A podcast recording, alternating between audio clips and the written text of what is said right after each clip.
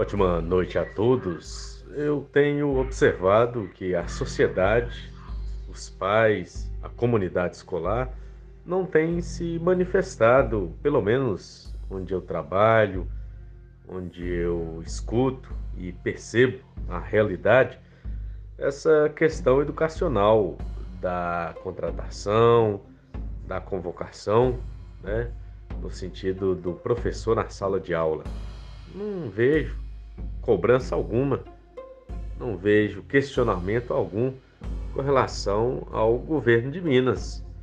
Assim como eles não sabem que o piso é o salário mínimo da educação, o menor valor a se pagar um professor, foi plantado na cabeça deles, da sociedade, que nós fazemos greve por aumento salarial, sendo que a gente recebe 60% do piso.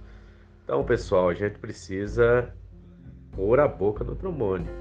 A gente precisa usar as redes sociais, fazer lives, repetir o discurso de que não está nada certo, está tudo errado.